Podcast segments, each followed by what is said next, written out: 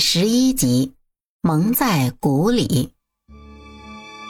王媒婆走后，梁氏差丫鬟把墨渊叫了过来，说：“墨渊，这眼见着就要到端午节了，我想着在你父亲大人回来之前，把你夫婿的人选先定下。等你父亲大人回来之后见上一面，你们父女俩都同意，那这桩亲事就定下来。”谢谢大娘，这段时间让您费心了。也是正好，今天王妈妈上府里来的时候，给我提了个人，叫叶禅，说是此人常到府中给仆人们瞧病，你可曾认识啊？墨渊听到这里，心里一震，暗想：怎么会是他？我认识这个叶大夫，他来府中给人看病的时候，我见过两次。哦，那王妈妈今天来说的正是此人，我倒觉得他的那些条件啊，都能合你的心意，这就让王妈妈去给你们牵个线，你意下如何？这些日子梁氏一直在操办这事，我已经拒绝了几次，如果这次还拒绝的话，他肯定还会找别的人。与其让他继续折腾，不如我先答应下来，让他消停一段时间。也捞得清净。虽然这叶禅还没有达到他内心择婿的标准，但他对他的印象还是不错的。再者说，这叶禅也算是自己比较熟悉的外人，私下跟他说说，让他配合自己演一场戏，骗骗梁氏，应该是没问题的。两人先假装同意定亲，这样往后一年多的时间里，自己就清静了。等守孝期满了。找个借口悔婚就可以了，毕竟以沈府的实力，叶家是不会说什么的。想到这里，墨渊对梁氏道：“老大娘费心了，那就按照您的意思办，等父亲大人回来定夺吧。”梁氏没想到墨渊这么爽快就答应了，有些意外，不过他还是不动声色地说：“嗯，好，等你父亲回来见了叶禅。”如果也觉得满意啊，就让那叶家快快来提亲。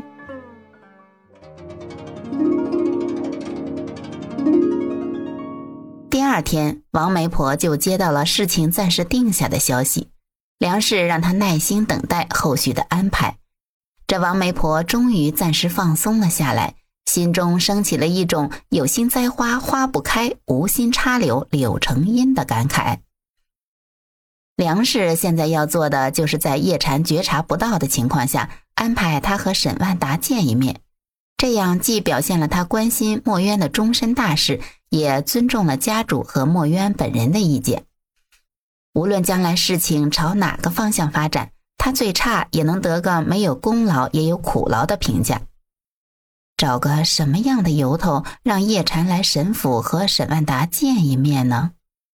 思量了一番。决定还是以治病的理由让叶禅来府中一趟吧。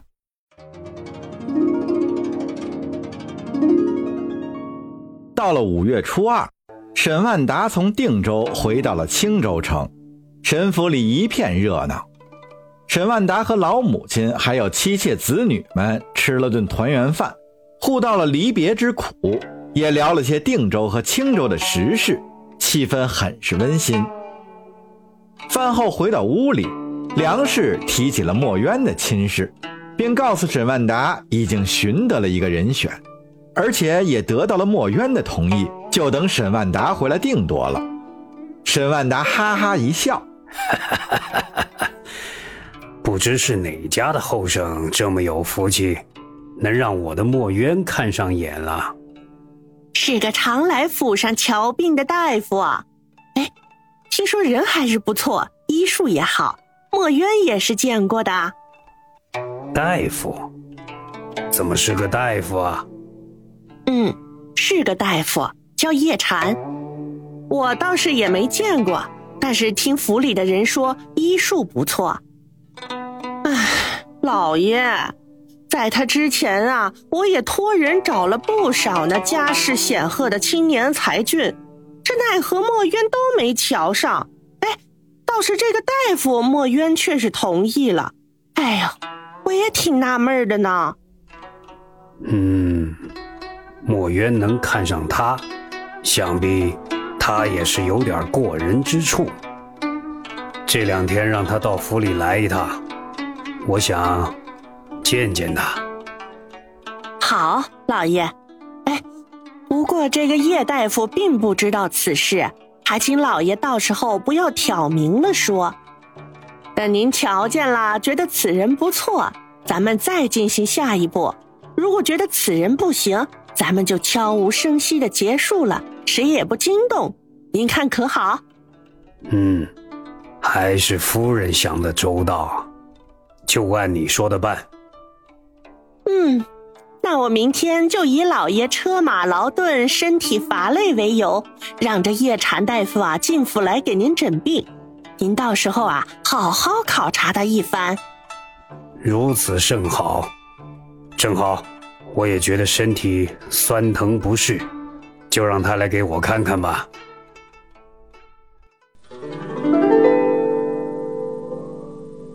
第二天，梁氏让沈管家差人将叶禅叫到沈府。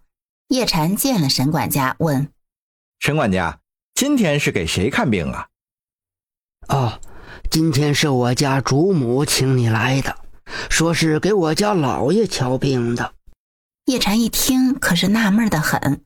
自己一向都是来给仆人们看病的，除了墨渊，还没有给沈府的夫人、小姐们看过病。今天这是怎么了？一来就是给沈府的老爷看病。叶禅怀着疑问的心情，随沈管家来到梁氏的住处，拜见了沈万达和梁氏后，沈管家就退了出去。这梁氏的居所布置的富丽堂皇。沈万达端坐在正屋的太师椅上，显得格外威武。叶禅施了礼后问：“不知沈大人和沈夫人叫我过来有什么事儿？”“也没有什么大事儿。想我家老爷前日从定州回来，这两日啊，总觉得身体有些乏累不适。听沈管家说起来，叶大夫的医术高明。”所以特此来请叶大夫上府上给我家老爷瞧瞧。是啊，没什么大病，也不想劳烦那些个名医泰斗了，就烦请叶大夫给看看诊治一下吧。多谢沈大人和沈夫人的信任，我一定尽我所能给您诊治的。不过我入行尚浅，若有不妥之处，还请沈大人和夫人海涵。你就施展你的所学，尽心医治便好。叶禅坐到沈万达的旁边，给他把了脉，问了一些最近的行程和平时的习惯，然后提出让沈万达到里屋的床上躺下。叶禅用手按压他身前身后的一些部位，并询问沈万达按压时的感觉。一番折腾后，叶禅和沈万达回到堂屋。叶禅铺好纸，开始写药方。沈万达在旁问：“叶大夫，你看我这是什么病啊？”沈大人的病不好说呀，可轻可重，就看您自己的意思了。叶大夫，此话怎讲？沈大人肯定知道扁鹊见蔡桓公的典故吧？沈万达点头。叶禅接着说。现在依我看呀，沈大人您的病已入肌肤，开始侵入脾胃了。现在开始啊，若是以真实汤药治疗，还来得及，也不难治。如果您不在意或者不治疗的话呀，那恐怕病情会日益严重，到那个时候啊，药石就难以奏效了。沈万达看着叶禅问：“真有这么严重？”沈大人。您想想，最近一段时间，您是否总是感觉到疲惫呀？或者，哪怕有长时间的休息，也很难恢复，而且食欲不振，夜里呢还有失眠的症状。是啊，我还以为是寒暑之交，天气时令引起的不适，所以未曾上心。沈大人，您据守边关多年。面对辽人的虎视眈眈，您是长期操劳过度，透支脑力和体力啊！再加上您年事已大，脏腑机能呢也有所减退，很容易就积劳成疾了。而且您每日思虑甚重，又无法排解，也会积忧成疾啊。这两者若是叠加，迟早会拖垮您的身体啊。沈万达听了，点了点头，沉思不语。自从墨渊他娘墨玉走后，定州城里的家也就成了一个睡觉的地方，早就没有了家的感觉。遇到愁心烦事儿，再也没有宣泄倾诉的对象了。这一年多来，自己也感觉沧桑了许多。可这些事情，他又能向谁去诉说呢？只能一个人默默承受。